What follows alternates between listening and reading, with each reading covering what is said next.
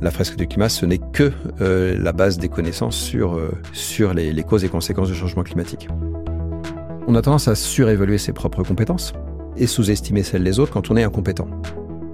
Je décide d'y croire. C'est un acte de foi. Aujourd'hui, on a découvert suffisamment de pétrole pour euh, casser le climat.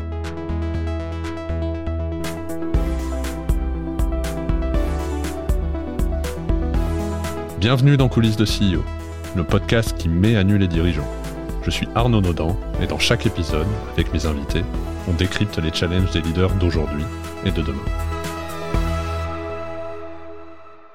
Bonjour à tous, je suis aujourd'hui avec Cédric Ringenbar. Alors pour ceux d'entre vous qui ne connaissent pas Cédric, euh, Cédric est ingénieur de formation, école centrale de Nantes. Euh, il est surtout connu pour être l'auteur de la fresque du climat, on en parlera beaucoup. Il a dirigé le Shift Project de 2010 à 2016 et en 2020, il crée la société de conseil Blue Choice spécialisée dans le conseil aux entreprises dans leur stratégie d'adaptation au changement climatique. Salut Cédric. Salut Arnaud. Alors Cédric, merci beaucoup d'être avec moi euh, aujourd'hui et de, de, prendre le temps. Une première question, bah écoute, je, je t'ai présenté très brièvement, mais si tu peux revenir euh, sur ton parcours, euh, d'où tu viens, ouais. puis on, on, on, rentrera dans chaque étape significative de ton parcours. Ouais, ça marche. donc moi j'ai fait une école d'ingénieur qui est Centrale Nantes et j'ai démarré ma carrière pas du tout dans le domaine d'ingénieur où j'étais formé, mais dans le conseil. J'ai été dans le conseil, euh, dans l'audit financier, dans le, conseil en ressources humaines. Et j'ai eu une bonne partie de ma carrière, toujours dans le conseil, mais plus dans la gestion de projets informatiques. J'ai eu une petite parenthèse dans le monde du vin. J'ai créé un jeu sur la dégustation du vin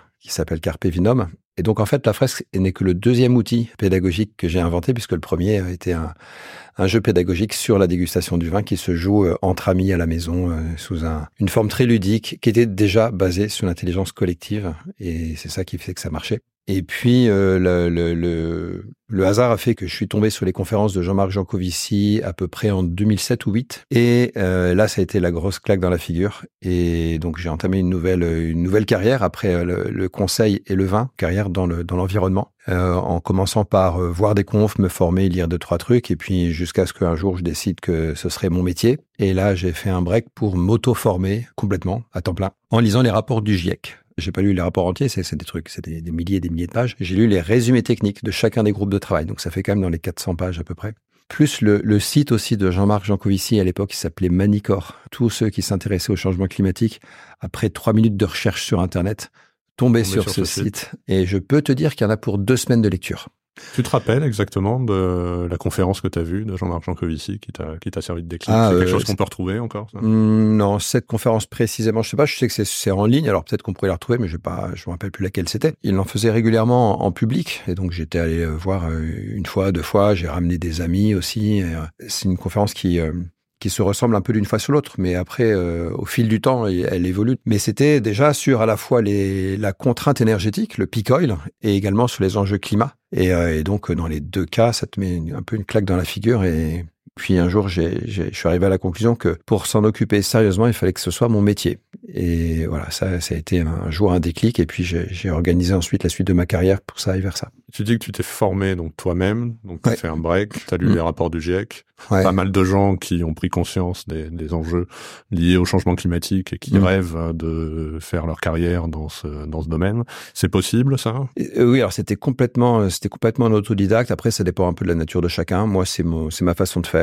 Euh, j'ai appris l'italien tout seul, par exemple. Euh, il y, en a qui ont besoin de prendre des cours, euh, d'autres qui arrivent un peu plus par eux-mêmes. Il y a plusieurs façons de faire. Moi, j'ai estimé que lire les rapports du GIEC c'était une bonne base et c'était en effet pas mal. Alors, c'est évidemment pas suffisant. Ça, ça m'a donné la base sur la partie compréhension du changement climatique. Mais euh, ce qui fait mon bagage aujourd'hui sur ces enjeux, c'est surtout les six années que j'ai passées au Shift Project, parce que là, on bossait plutôt sur la transition, sur comment est-ce qu'on va décarboner. C'est ça le métier du Shift, c'est de monter des groupes de travail. On réunit des experts, on regarde comment est-ce qu'on peut décarboner euh, tel secteur économique, et mmh. puis on élabore des propositions qu'on essaye d'être le plus euh, compatible possible avec la réalité du terrain. Puis ensuite, on fait un, un portage, on va porter politiquement ces, ces propositions. Et donc, mes, mes connaissances sur la transition énergétique, sur un plan un peu technique, elles viennent plus de mes six années au Shift que de mon auto-formation sur le climat, même si ça reste vraiment la, base, ce n'est que tout le monde. la base des connaissances sur, sur les, les causes et conséquences du changement climatique. Comment t'étais rentré au Shift? Après m'être formé, j'ai postulé chez Carbon 4 parce que moi je connaissais pas grand chose dans ce domaine-là. Je connaissais pas toutes les boîtes de conseil qui existent. Elles n'étaient pas très nombreuses à l'époque, mais je les connaissais pas. Je connaissais que Carbon 4 euh, via Jean Covici. Et donc j'ai pris le temps de me sentir suffisamment en confiance pour écrire un mail euh, à, à Jean Co et, à, et, Alain Grandjean. Puis j'ai été reçu. Et puis en fait, ils m'ont pas recruté pour Carbon 4, mais pour euh, diriger le shift parce qu'ils ont trouvé que j'avais un profil plus d'indépendant, de, quelqu'un qui avait déjà monté une boîte. Et c'est ça qui les intéressait pour le démarrage du shift. Donc je suis arrivé en juin 2010. Il y avait une table, un ordi et c'est tout. Et j'ai recruté l'équipe. C'était vraiment le, un peu comme la création d'une start-up. On partait de rien. Il y en a après, il y avait 10 personnes dans l'équipe et des groupes de travail en, en marche. Et ça, c'était pas prévu au final, je veux dire. Moi, j'ai postulé chez Carbon 4 en leur disant, euh, j'ai fait pas mal d'années dans le conseil, donc je sais comment marche une mission de conseil. Je me suis formé au bilan carbone, je vais bien potasser le climat, euh, ça devrait le faire.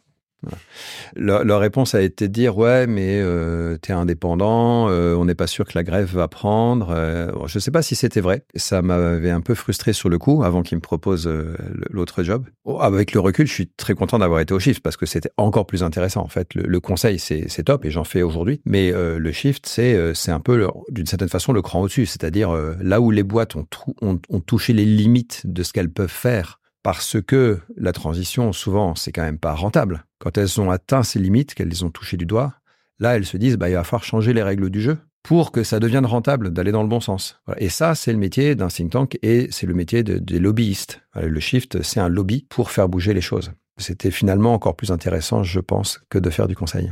Donc, tu le diriges pendant six ans? Ouais. T'as recruté combien de personnes? On a été assez vite à une, à une dizaine de personnes et c'est resté euh, cet ordre de grandeur, euh, 10, 12, euh, tout le long. Et donc c'est pendant que tu es euh, directeur général du Shift mmh. que tu as l'idée de créer la fresque du climat? Ouais, exactement. Donc ma, ma formation, mon auto-formation qui date de 2009, très vite j'ai commencé à rédiger mes petits PowerPoint pour restituer ce que j'avais assimilé. Et j'en ai fait une conférence d'une heure, j'en ai fait des cours, un cours d'une journée également. Et régulièrement, je posais une journée, j'empruntais la, salle de réunion du Shift et j'invitais des amis, des contacts pros pour une journée de cours sur PowerPoint sur le climat. Et c'est dans ce contexte-là qu'un jour j'ai testé un, format en me disant il faut trouver quelque chose d'un peu plus, euh, un peu plus dans la pédagogie active. Et puis j'ai testé cet exercice, donc j'avais imprimé une quinzaine de petits graphiques du GIEC euh, en leur disant bah essayez de trouver les liens entre chacun de ces graphiques. Et j'ai trouvé l'exercice hyper intéressant sur le plan euh, pédagogique. Et euh, j'ai dit banco, euh, je referai ça à chaque fois. Et à chaque fois je l'ai utilisé, je l'ai amélioré un peu à chaque utilisation. On est passé de 15 à 30 puis 40 cartes. Et, et c'est comme ça que ça s'est fait en fait.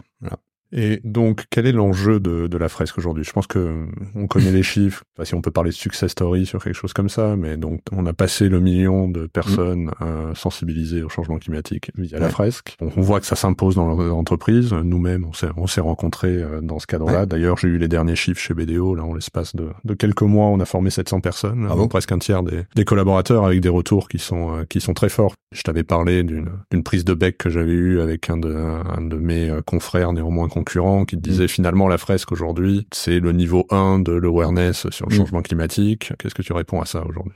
Ah oui, c'est le niveau 1 de l'awareness et euh, le problème c'est que tout, beaucoup de monde est encore au niveau 0, donc euh, il faut commencer par le niveau 1. Quand on a commencé à s'intéresser un tout petit peu à ces sujets, on a l'impression que tout le monde est au même niveau que nous. Ça porte un nom, hein, ça s'appelle l'effet Dunning-Kruger.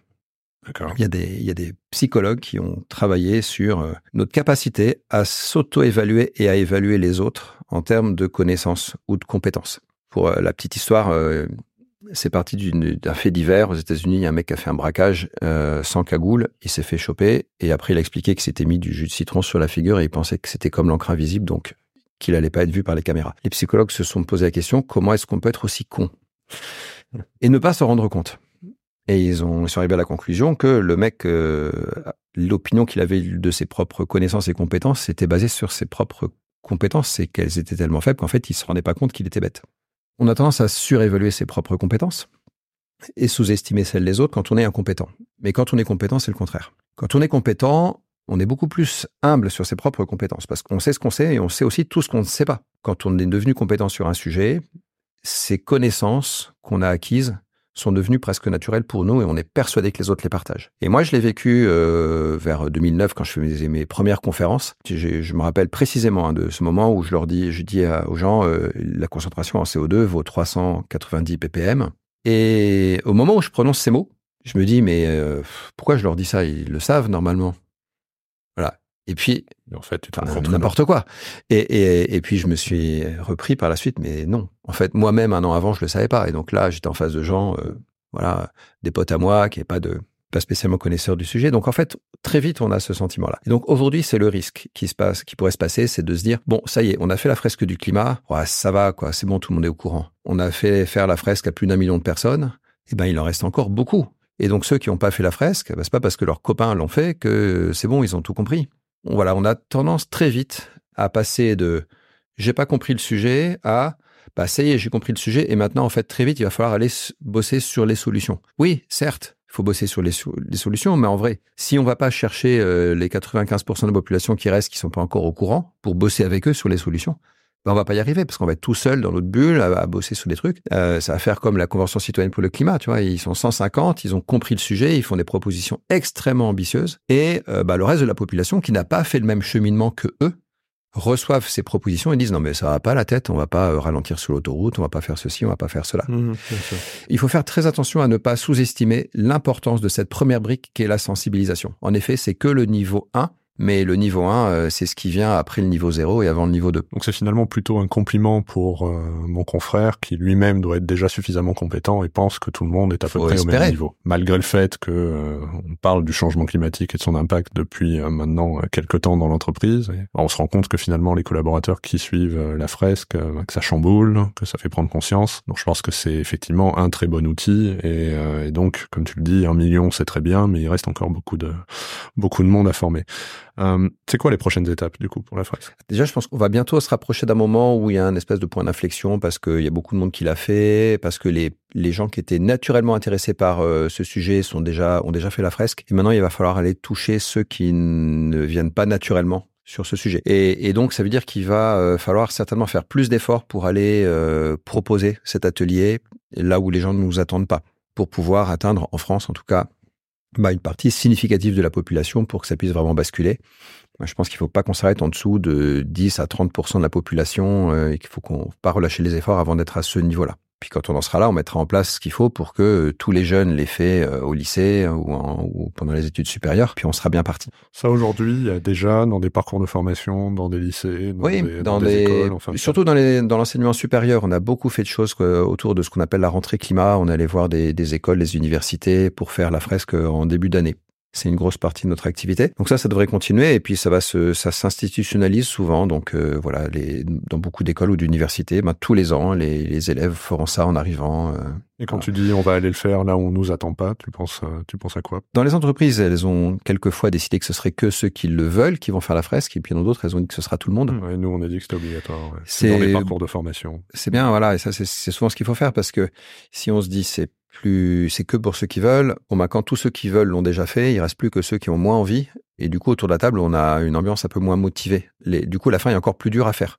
Alors que si on dit c'est tout le monde, bah on a un, mélange normal de ceux qui sont motivés, ceux qui sont pas motivés, et ça, potentiellement ça se passe mieux. Donc euh, via les entreprises ça peut se faire, mais après euh, il y a des, des, toutes petites entreprises qui n'auront pas forcément euh, l'envie, il y a des indépendants, il y a, et du coup il va falloir aussi aller faire ces ateliers ben, dans des endroits où on n'était pas allé naturellement jusqu'ici, et peut-être quelquefois aussi tout simplement parce qu'il n'y a pas de business model, il faut aussi il y a des, des, endroits où il faudrait aller systématiquement en mode bénévole, hein, qu'on aille dans des milieux défavorisés, qu'on aille également peut-être aussi sur, des publics qui sont peut-être un peu moins intéressés par les enjeux climat. Puis euh, les gens qui sont plus vieux aussi, qui ont qui sont plus dans le cadre du travail, euh, des retraités, euh, qui n'ont pas fait la fraise dans leur dans leur boîte, qui ont vécu des trente glorieuses. Et eux, pour eux, c'est dur le, constat hein, parce qu'ils ils se sentent responsables de ce qui se passe et ils ont plus toute la vie devant eux pour changer les choses. Et psychologiquement, c'est très très très dur de, de, se prendre ce message dans la figure, mmh.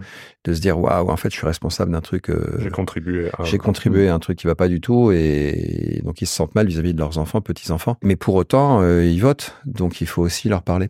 Hmm.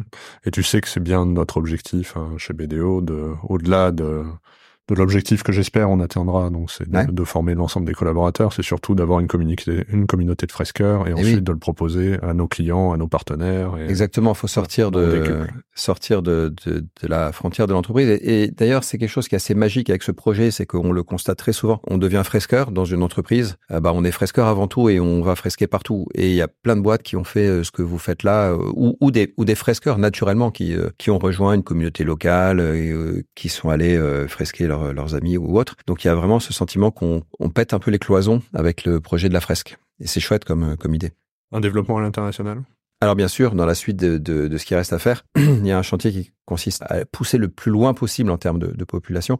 Il y a un chantier qui consiste à réfléchir aussi à la suite, hein, parce que la fresque, c'est que le niveau 1, il faut penser au niveau 2 et 3. Et euh, une fois qu'on aura créé une très grosse communauté d'animateurs, ben, c'est un asset dont il faudra faire quelque chose. Je pense pas qu'on décidera dans quelques années de dire ça y est, on a fresqué tout le monde, donc euh, on dissout l'association. Je pense plutôt qu'on va euh, continuer de s'occuper des fresqueurs et de d'amener les fresqueurs et les fresqués sur un chemin de, de, formation sur la transition au sens large. Et puis, euh, il y a un chantier qui consiste aussi à se, à se, à s'étendre plutôt horizontalement sur l'international. Et ça, c'est en cours. Alors, on est déjà présent dans euh, plus de 150 pays où il y a eu des fresques, où il y a, y a des fresqueurs. Il y a des pays où il y a une communauté euh, vraiment importante, qui est l'équivalent de, de ce qui se passe dans un département français, voire plus.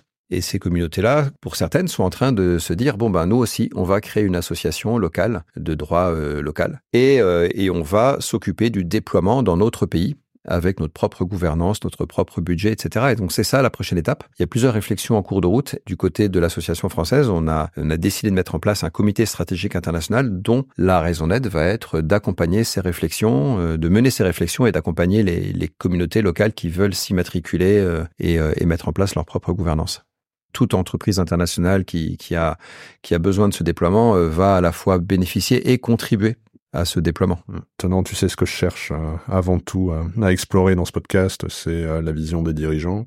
Mhm. donc maintenant, venons-en à Blue Choice, donc société que tu as créée, tu nous disais en 2020, qui fait principalement du conseil aux entreprises dans une stratégie d'adaptation au changement climatique. Ma première question, ce serait ben, finalement, et on en avait dit, discuté à plusieurs reprises, nous, typiquement, c'est un sujet sur lequel on investit euh, aussi beaucoup. Euh, frontalement, je pourrais te dire, on est concurrent sur ce domaine-là, mais je trouve que tu as une vision qui est assez unique mmh. euh, en tant que dirigeant de ce sujet. Donc, est-ce que tu peux nous dire, voilà, ta vision de ce marché finalement Quel conseil? Pour, pour démarrer, je vais peut-être préciser la, la, proposition de valeur de Blue Choice. En effet, mhm. on intervient auprès des entreprises sur du conseil qu'on situe plutôt au niveau stratégique et c'est l'adaptation des entreprises à la transition. Voilà. Euh, on n'est pas tellement sur les risques physiques, c'est-à-dire s'adapter aux, aux, conséquences du changement climatique. On est sur l'anticipation de la transition, c'est-à-dire que si la transition se fait, il y a forcément des choses qui vont changer dans le monde. Est-ce que j'ai toujours un business model euh, Exactement. Et en fait, le raisonnement, c'est le suivant. C'est pour que la transition se fasse, il y a des conditions à réunir et pour l'instant, elles, elles, ne sont pas réunies. Et c'est pour ça que la transition ne se fait pas. Aujourd'hui, on est toujours dans un monde dans lequel les émissions augmentent, et même dans les pays où ça diminue légèrement, bah, c'est parce qu'on exporte nos, émissions, hein, et puis c'est euh, pas du tout au bon rythme. On n'est pas du tout sur du moins 5, euh, voire moins 10% euh, dans les pays développés, comme il faudrait faire pour atteindre les objectifs. Donc la transition, n'est pas vraiment encore en, place. Donc on essaie d'identifier les conditions qu'il faudrait réunir pour que cette transition se fasse, et ensuite on essaye d'imaginer les conséquences du fait que ces conditions sont réunies sur mon business model. Et donc ça, c'est une, réflexion sur ce qu'on appelle les risques de transition. donc c'est ça, c'est ça qu'on essaie de faire, euh, qu'on fait avec euh, avec des entreprises à travers des ateliers, des, des, réflexions, brainstorming au niveau stratégique. Tu disais euh, oui, on, accompagne les entreprises, on est potentiellement concurrents. Bah euh, peut-être, mais en réalité, nous on s'applique à nous-mêmes ce raisonnement, c'est-à-dire on imagine que la transition se fait et non seulement on, on l'imagine, on s'y prépare, mais on on parie qu'elle va avoir lieu. C'est le postulat de départ.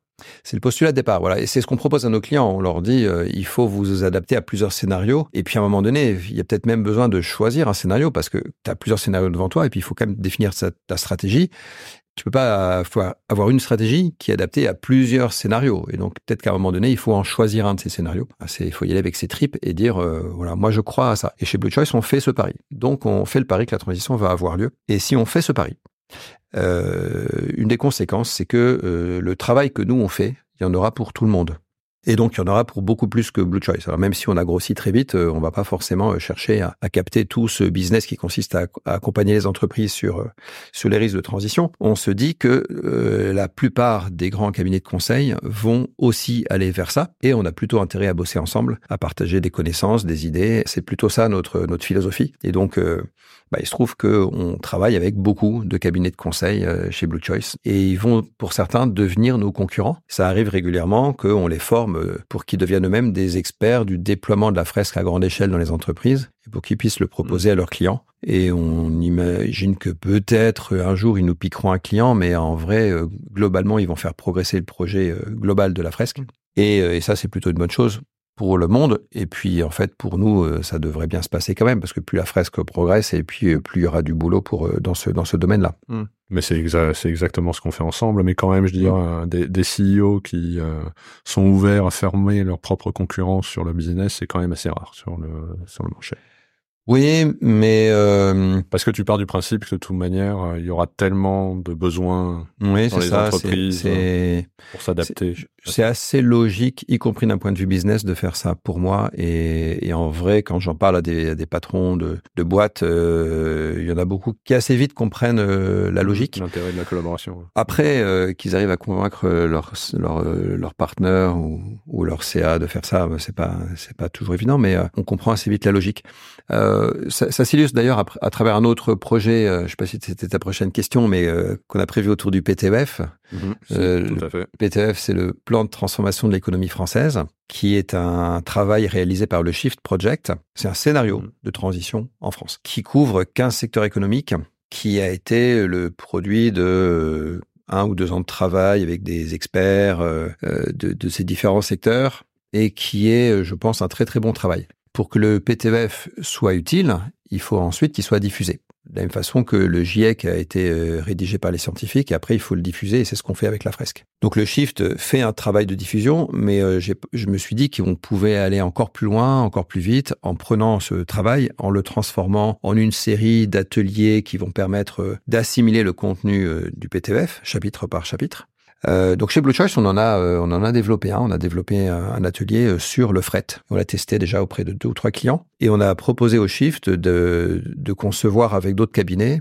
un atelier par chapitre. Et donc c'est un travail qui est en cours, qu'on fait main dans la main avec le Shift. Il y a un an, on réunissait une dizaine de cabinets de conseil et euh, tous ils sont ils ont dit OK, voilà. Donc en fait, tu vois, cette proposition de, de, de faire un travail collaboratif euh, entre cabinets, bah, finalement, elle a marché. Au-delà de mes espérances, il y a, vraiment euh, ceux qui sont venus aux réunions étaient euh, des partenaires, des, des, gens d'un bon niveau. Ils ont dit OK, ils ont signé et puis c'est parti. Ils ont ils ont mis des ressources humaines sur la conception d'un atelier avec l'optique plus tard de céder la propriété intellectuelle au Shift ou à une structure que le Shift créera pour l'occasion, et même de payer des droits d'utilisation quand ils utiliseront l'outil qu'ils ont eux-mêmes développé. Donc c'est quand même, ça va quand même assez loin. Mais pourquoi faire ça? Ben, Tout simplement pour que ensuite il y ait un budget euh, centralisé pour mettre en place toute la dynamique de diffusion euh, avoir euh, une plateforme informatique, avoir un suivi, etc., du, du, matériel pédagogique, des traductions s'il y a besoin, et de manière à ce qu'on puisse mettre en place un outil de passage à l'échelle, un peu comme la fresque, c'est-à-dire il y a des il y a des animateurs, il y a des formateurs d'animateurs, on recrute des formateurs d'animateurs parmi les animateurs et, euh, et, ainsi de suite, de manière à ce que ça puisse croître de manière exponentielle. Le but étant d'aller toucher euh, des centaines de milliers, euh, voire peut-être un million de décideurs économiques, pour qu'ils aient tous en tête le contenu du PTF dans leur propre secteur d'activité et qu'ils commencent à se dire les uns les autres, ben, moi, je vais suivre ce, ce plan-là et j'ai envie de le suivre parce que je sais que mes petits camarades vont faire pareil. C'est vraiment l'effet de masse qui va, qui peut faire quelque chose. L'effet d'entraînement, euh, le fait que les patrons se disent, euh, ils, se retournent un peu autour d'eux, ils demandent à leurs confrères, euh, t'y vas toi? Ouais, moi j'y vais.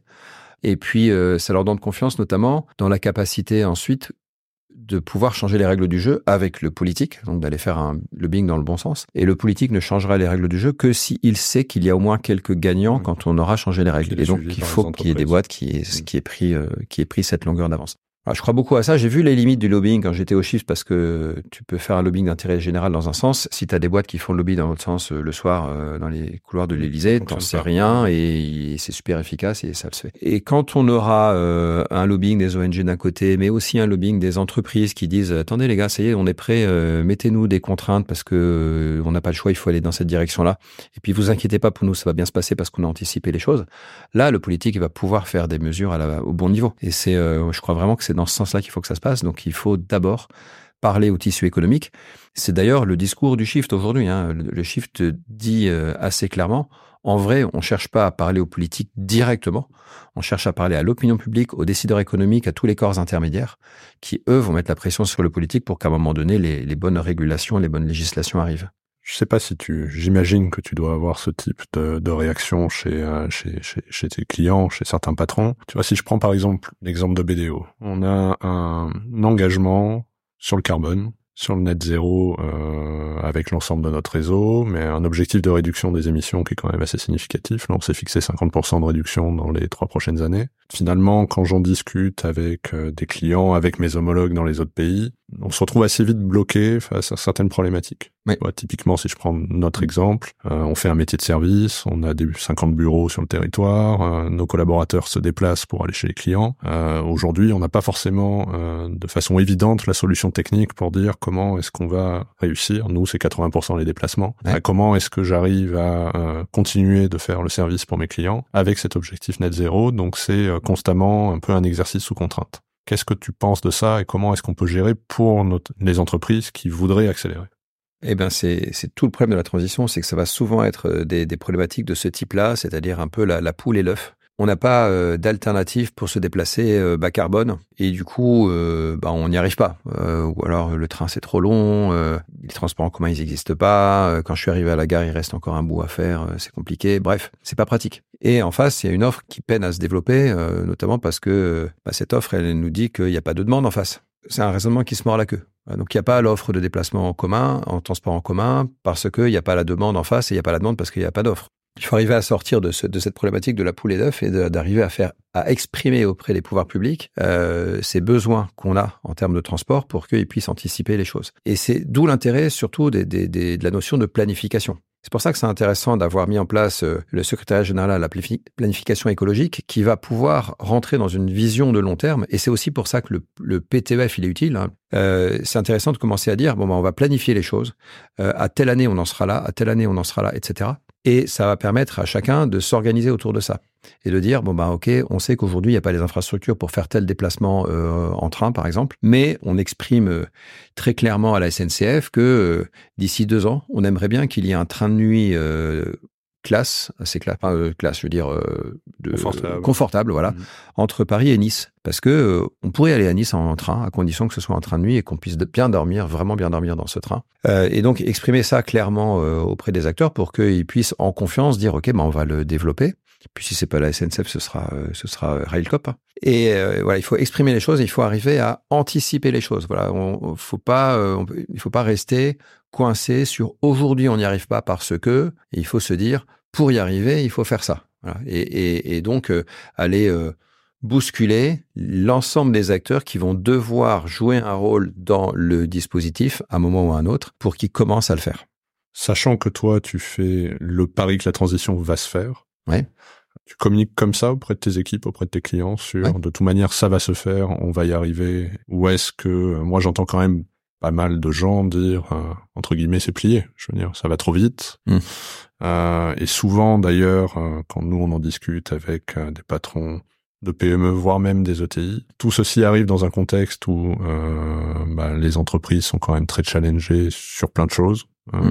L'inflation, les problématiques d'approvisionnement, le sens au travail. Il y a de la réglementation dont moi je suis convaincu que c'est une très très bonne chose, hein, la réglementation européenne sur mhm. euh, la transparence, sur les rapports de durabilité qui, euh, je pense, va mettre les entreprises en mouvement et, permettre d'accélérer. Mm. Mais néanmoins, pour des patrons de PME, des patrons d'OTI, c'est une contrainte de plus, c'est une transformation de plus au milieu voilà de toutes ces crises. Mm. Qu'est-ce que tu leur dis à ces à ces patrons-là pour les convaincre finalement de se lancer? Alors en effet, moi je, reste convaincu euh, que la transition va se faire parce que je pense que si j'en suis pas convaincu, je vais avoir du mal à dormir. Je décide d'y croire. C'est un acte de foi. Après, comment j'en parle aux, aux autres euh, Je leur cache pas que c'est un pari.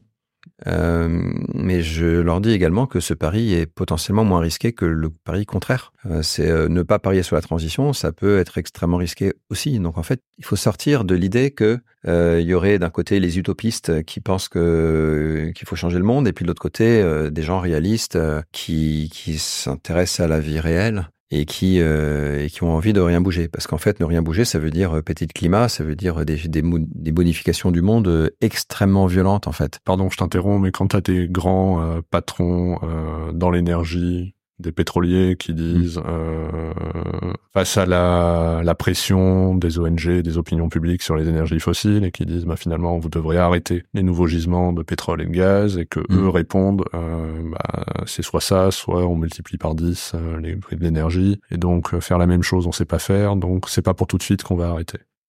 C'est vraiment toujours une question de, de à quel scénario on croit. Bon, déjà on parle de, de ralentir et pas d'arrêter parce que si on si demain matin, on n'y a plus de pétrole à la pompe, le pays il est en vrac, euh, c'est la catastrophe. Hein, euh... On dit d'arrêter les nouveaux gisements. Alors oui, parce que pourquoi on dit d'arrêter les nouveaux gisements? Parce que euh, aujourd'hui, on a découvert suffisamment de pétrole pour euh, casser le climat. Donc, explorer des nouveaux gisements, ça veut dire aller chercher un, pétrole qui est en dehors de notre budget carbone. Donc, c'est pas logique. Ce que répondent les pétroliers, et ça peut se comprendre. Hein. Ce qu'ils répondent, c'est euh, non mais d'accord, mais il y a une demande qui est là. Alors, eux, s'ils avaient la conviction que demain la demande elle s'arrête, enfin elle ralentit parce que la transition est en train de se faire, ben ils sont pas fous, ils vont pas aller explorer pour aller trouver des champs qu'ils n'exploiteront jamais. jamais. Mmh. Aujourd'hui, ils explorent. Ils explorent en disant euh, au pire, on n'exploitera pas. Mais il y a besoin d'explorer au cas où euh, il y ait besoin s'ils ne faisaient pas cette exploration, s'ils se mettaient tous d'accord pour ne pas aller explorer plus loin. Il y a un risque qu'il y ait une pénurie de pétrole et que la transition se fasse à cause de cette pénurie de pétrole. Mais qu'est-ce qui va se passer concrètement? On va avoir des grosses difficultés économiques dues au fait qu'il y a un prix qui explose, qu'il n'y a pas assez de pétrole, etc. Et on va reprocher à ces pétroliers de s'être entendus pour limiter les volumes et augmenter les prix. Parce que concrètement, on est tellement dépendant du pétrole que les prix vont exploser jusqu'à pouvoir détruire de la demande. C'est-à-dire que ceux qui peuvent se payer du pétrole vont se payer du pétrole et ceux qui ne peuvent pas vont pas pouvoir. Et donc, ça va être extrêmement injuste sur le plan social si on fait ça. Et du coup, la transition se fera, mais dans la douleur.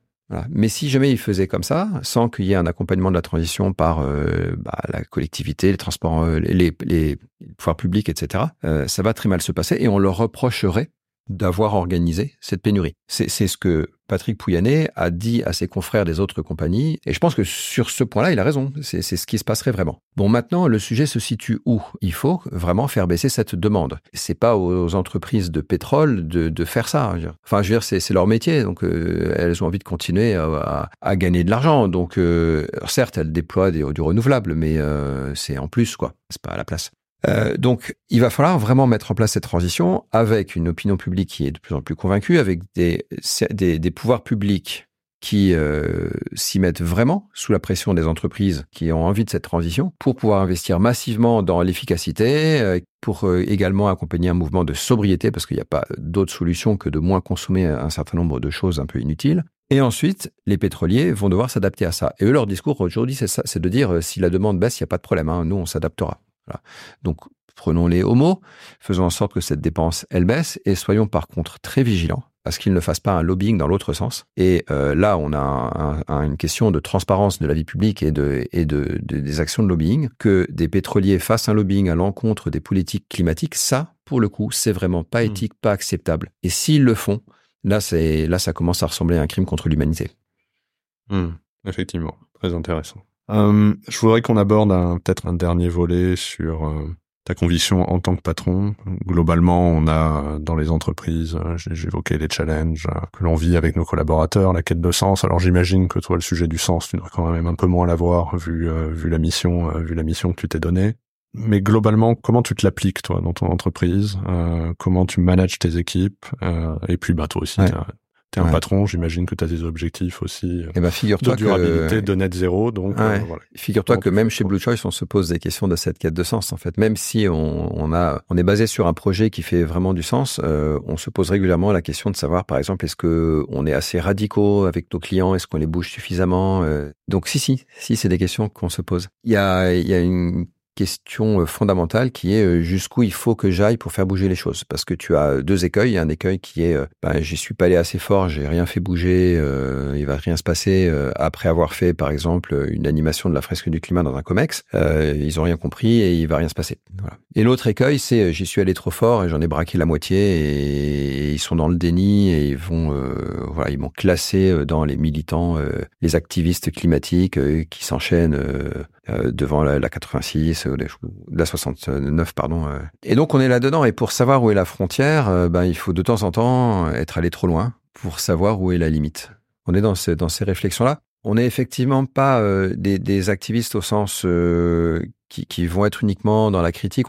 Chez Blue Choice, on cherche à accompagner des boîtes qui sont dans la vie réelle, qui sont qui ont leur business plan, qui malgré tout ont des choses à faire pour changer le monde, pour lutter contre le climat et surtout pour s'adapter à l'hypothèse que cette transition va se faire. Et, euh, c'est là que c'est là qu'est notre rôle. Il n'empêche que il y a vraiment un besoin de, de, faire une prise de conscience très profonde pour qu'en face ça se bouge un petit peu. Alors on est dans cette euh, dans ce, questionnement autour de euh, comment aller le plus loin possible et de garder nos clients parce que si on les perd, on pourra plus les faire bouger. Alors maintenant, si on en vient à comment vous êtes organisé chez Blue Choice en mmh. interne, ouais. est-ce que tu peux me dire sur euh, bah, la manière dont tu manages tes équipes? On a mmh. dit que tu avais euh, des méthodes qui sont proches euh, proches de l'entreprise libérée, donc je pense que pas tout le monde ne sait ce qu'est une entreprise libérée, et je trouve ça très intéressant. Donc, est-ce que tu peux mmh. nous dire comment t'es venu l'idée de t'organiser comme ça et comment ça se passe concrètement? Euh, ça s'est fait un peu naturellement. Donc déjà pour fixer les idées, euh, en 2020 on était trois, et là on est euh, en 2023 on est 25. Donc ça a été extrêmement rapide. Donc pour gérer une croissance aussi rapide, il faut forcément qu'il y ait une, capacité des, acteurs, hein, des, salariés, des collaborateurs à prendre des initiatives et à m'aider à réfléchir à l'organisation. Et, euh, et c'est clair que l'organisation qu'on a adoptée, euh, qui est pas tellement hiérarchique, qui est plutôt sous forme de cercle concentrique, on a différentes thématiques qui sont réparties avec des coordinateurs euh, par thématique. Cette organisation s'est faite vraiment en collaboration avec, les, avec tout le monde. Ça a été des propositions de leur part qu'on a revues ensemble et puis et ça s'est fait comme ça. Donc, ce qui m'a amené à ça, je pense que c'est une lecture assez ancienne d'un bouquin qui s'appelle The One Minute Manager, qui explique comment bien manager les gens en leur donnant un maximum d'autonomie, en les encourageant dans ce qu'ils font. Et euh, voilà, je l'ai lu il y a longtemps, je l'ai, relu parce que c'est toujours bien d'avoir une piqûre de rappel. Et, euh, et, je pense que ça finit par infuser dans mon cerveau sans, sans m'en rendre compte, en fait, sans, sans penser à ce bouquin. Je pense que j'en ai appliqué un certain nombre de principes. Mais jusqu'à récemment, euh, ce qui était tout ce qui était entreprise libérée, sociocratie, tout ça, je regardais ça avec un, une forme de mépris en me disant mais ça peut pas marcher, c'est c'est pas possible. En fait, j'en avais j'en avais une image un peu fausse et caricaturale de, de, ces, notamment du monde associatif où en effet euh, on veut pas de chef et du coup on est on décide tous et puis c'est pas très efficace parce que on passe des heures à, à, débattre et on prend pas de décision et ça avance pas. J'avais un peu cette caricature en tête. Et puis j'ai lu le livre de Frédéric Laloux, euh, Reinventing Organizations. Et puis, au fur et à mesure des lectures, je me disais, mais déjà, c'est pas du tout euh, la caricature que j'avais en tête. C'est pas du tout euh, le truc désorganisé où tout le monde décide à la fois, etc. C'est beaucoup plus pertinent que ça. Et puis, et puis deuxième point, en lisant le livre, je me suis rendu compte que chez Blue en fait, on était déjà euh, à, à, pas mal d'égards sur un fonctionnement de ce que Frédéric Laloux appelle les entreprises opales, avec des prises de décision qui sont euh, vraiment prises au niveau euh, des, euh, de tous les collaborateurs, avec un partage des informations. C'est au-delà du, du, mode de gouvernance, c'est aussi une sincérité et, et le fait d'être soi-même quand on est au travail. S'autoriser à être soi-même, ce qui n'est pas le cas dans beaucoup d'entreprises. Et chez Blue Choice, on s'autorise à être nous-mêmes, à être euh, assez transparent avec nos collègues, euh, puis surtout à être euh, nous-mêmes en tant que personnes convaincues sur les enjeux climatiques. Quand on parle de ça, on est, on est des citoyens. On n'est pas des salariés. Donc il y a, cet aspect-là.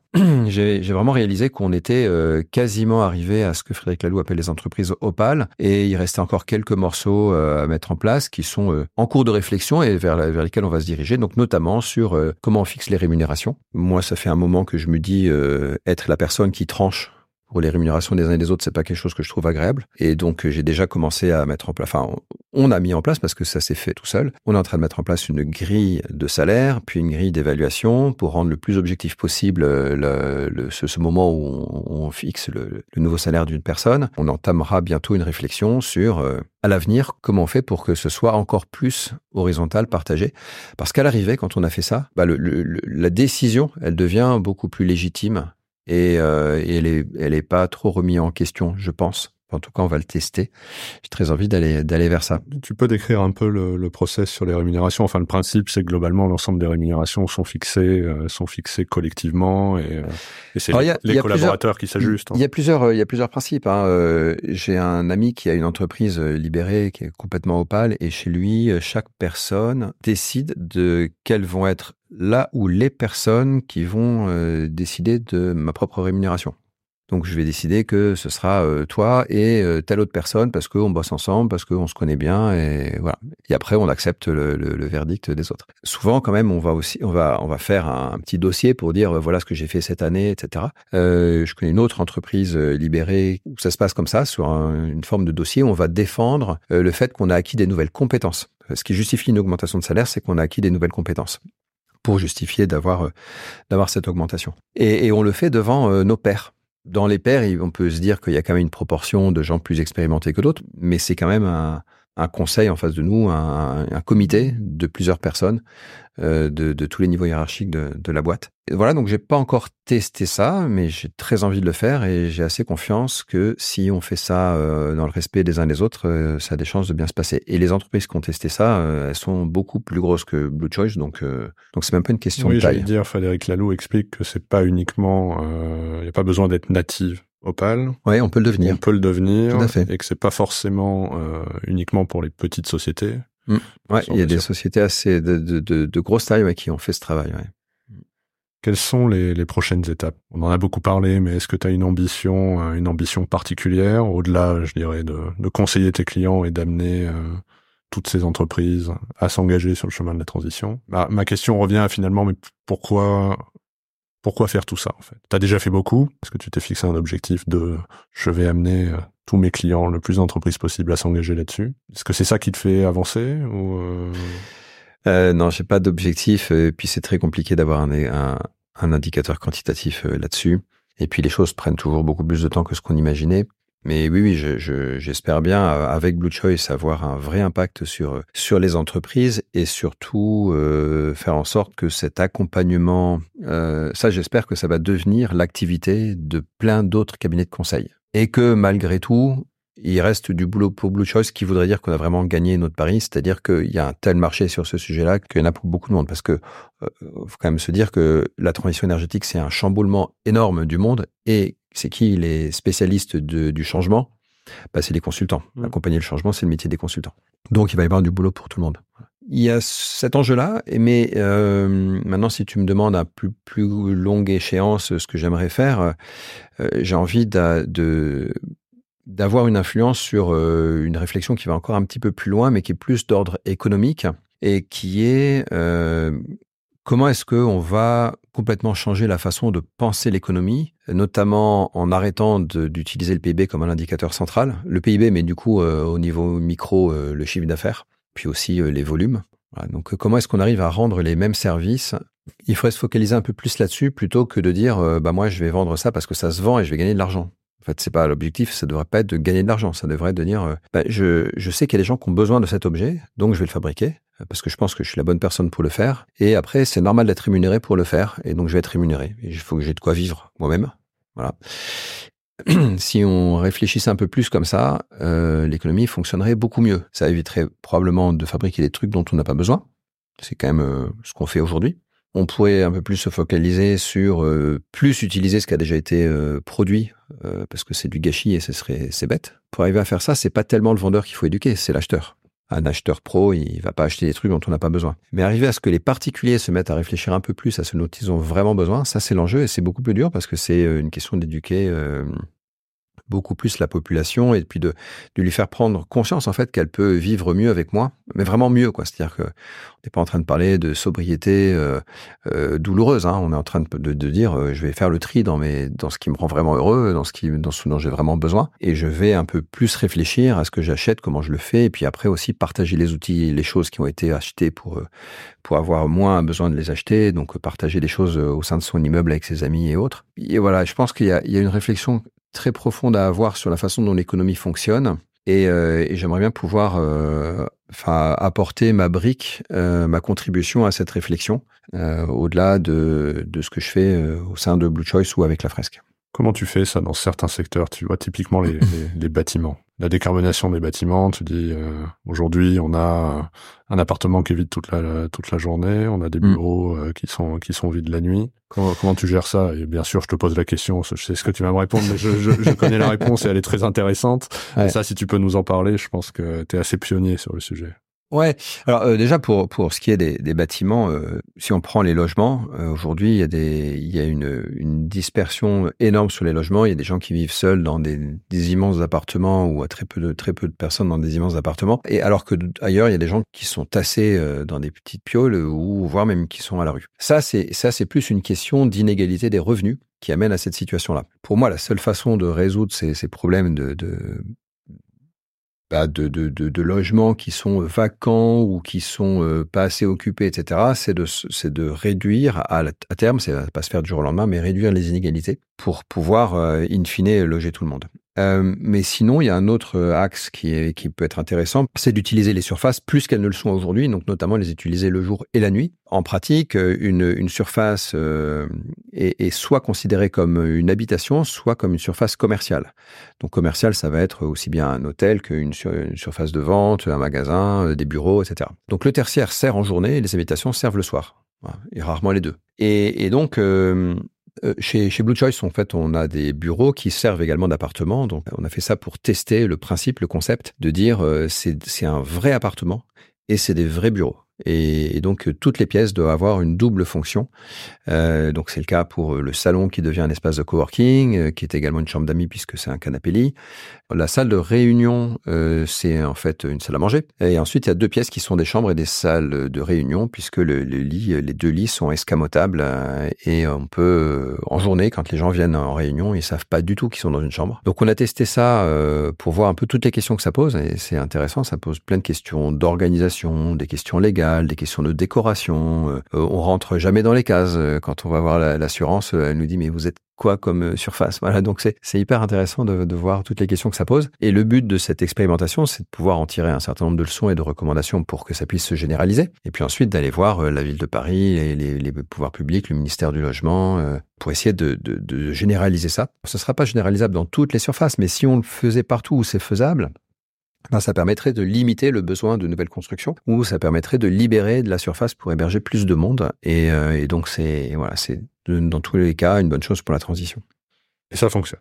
Eh ben, ça fonctionne plutôt bien. Voilà, on, est, euh, on est assez content de, du, du, système. Euh, on héberge régulièrement des amis parce que donc cet appartement, c'est mon appartement, mais il y a de quoi recevoir aussi du monde. Donc régulièrement, on invite des, des gens qui ont besoin d'un pied à terre à Paris. Et ça marche euh, très bien. Euh, ça nécessite un peu d'organisation, un peu plus de ménage, euh, mais voilà, ça, ça, se passe bien. Est-ce que tu penses qu'aujourd'hui, tous les sujets dont on a parlé, c'est quelque chose que tous les dirigeants devraient avoir dans la feuille de route? Que c'est un sujet de dirigeant Est-ce que c'est au contraire euh, quelque chose qui doit être, euh, qui doit venir des équipes et euh, ah, ça va, ça va venir de partout en parallèle. Hein. C'est, ça doit en effet faire partie de la feuille de route des dirigeants. Ce qui est bien, c'est qu'avec la CSRD, on va être obligé d'aller regarder énormément d'indicateurs et une fois que ces indicateurs existeront, on va être capable de, d'en faire des, des, des éléments de pilotage de l'activité ça doit également venir des salariés. On peut pas avoir un dirigeant qui est le seul à avoir pris conscience et puis qui dit à ses salariés ouais allez on va dans cette direction-là et puis les autres en face euh, ils sont ils ont pas compris, ils savent pas et pourquoi et ils y vont pas. Donc euh, il faut vraiment que ça se situe à tous les niveaux. Donc euh, sensibiliser l'ensemble des salariés, sensibiliser les dirigeants et qu'ils soient qu'ils soient vraiment au bon niveau de, de conscience et qu'ils aient des, des, une feuille de route très ambitieuse et tout ça va amener aussi à ce qu'on soit obligé de d'amener aussi les, le législateur à changer les règles du jeu pour que ça puisse s'accélérer parce que euh, la transition n'est pas toujours rentable. Euh, souvent, il va falloir qu'il y ait un prix du carbone, qu'on fasse monter le prix de l'énergie, dans l'autre sens qu'il y ait aussi des subventions pour certaines solutions, qu'on ait des interdictions, des obligations, euh, voilà. Et, et ça, bah, ce sera euh, plus facile à faire quand euh, les entreprises auront anticipé les choses et ont commencé à préparer le terrain et à réfléchir à cette euh, transition pour switcher vers des technos moins énergivores ou abandonner des produits trop carbonés qui ont plus d'avenir dans, dans un monde qui fait la transition. Je partage évidemment cette, cette conviction. Je pense que tu as été une source, une source d'inspiration pour pas mal de gens avec avec la fresque, pour tes collaborateurs aujourd'hui. Euh, toi-même, et souvent c'est une question que je pose à, tous les autres patrons que, que je croise, il y a un peu de, de solitude mmh. dans la fonction. où est-ce que tu vas chercher l'inspiration aujourd'hui mmh. Et qui sont les personnages qui aujourd'hui t'inspirent? Moi, il y a, y a par exemple un, alors un, bouquin qui, qui est, je pense, le plus proche de, de, des idées que j'ai sur l'économie, c'est Tim Jackson et euh, Prospérité sans croissance. Euh, donc Tim Jackson, qui est un économiste reconnu et qui écrit, euh, voilà, qu'il faut remettre en cause le PIB, que la croissance n'est pas euh, n'est pas l'alpha et l'oméga, et donc son, son bouquin a fait pas mal de bruit. Euh, il y a également euh, une vidéo euh, du discours de Marc Carnet qui s'appelle La tragédie des horizons. Et donc, il, s'adresse à tout le tout un parterre du, du, secteur financier, de la banque et de l'assurance, en expliquant que le changement climatique est un vrai sujet et que il va falloir dépasser la tragédie de l'horizon, qui est due au fait que les conséquences sont, sont, vont se faire sentir sur plusieurs décennies, mais les actions doivent se faire maintenant, dans les mois et les années qui viennent. Et donc on a un problème d'horizon parce que euh, on réfléchit à court terme sur un sujet qui pose des problèmes à long terme. Il va falloir dépasser ce, problème de, tragédie des horizons. Et, son discours est extrêmement courageux euh, parce que il est en train de parler au monde de la finance qui n'a pas encore pris la conscience au bon niveau. Et il est quelqu'un de suffisamment écouté et respectable pour que son auditoire euh, l'entende et des gens comme ça, il y en a assez peu qui ont ce courage-là. Et ensuite, ce, qui, me fait euh, également garder l'espoir, c'est l'idée que aujourd'hui, en fait, on n'est pas très nombreux à avoir compris le sujet. Et ça nous semble très dur. Quand on sera plus nombreux, ce sera plus facile. Et puis on sortira moins seul. Surtout, ouais, on sortira moins seul. Cédric, merci encore d'avoir euh, d'avoir pris le temps euh, de venir euh, avec moi sur sur ce podcast. C'était très inspirant. Et puis donc pour nous, nos auditeurs, j'espère que vous avez trouvé ce podcast intéressant et on vous retrouve la semaine prochaine pour un nouvel épisode. Merci Cédric. Merci. Merci beaucoup d'avoir écouté cet épisode de Coulisses de CEO. Je vous donne rendez-vous la semaine prochaine avec un nouvel invité. Pour ne manquer aucun épisode, abonnez-vous sur votre plateforme d'écoute préférée et partagez l'épisode parce que le podcast, finalement, c'est comme les valeurs d'une entreprise, ça se partage.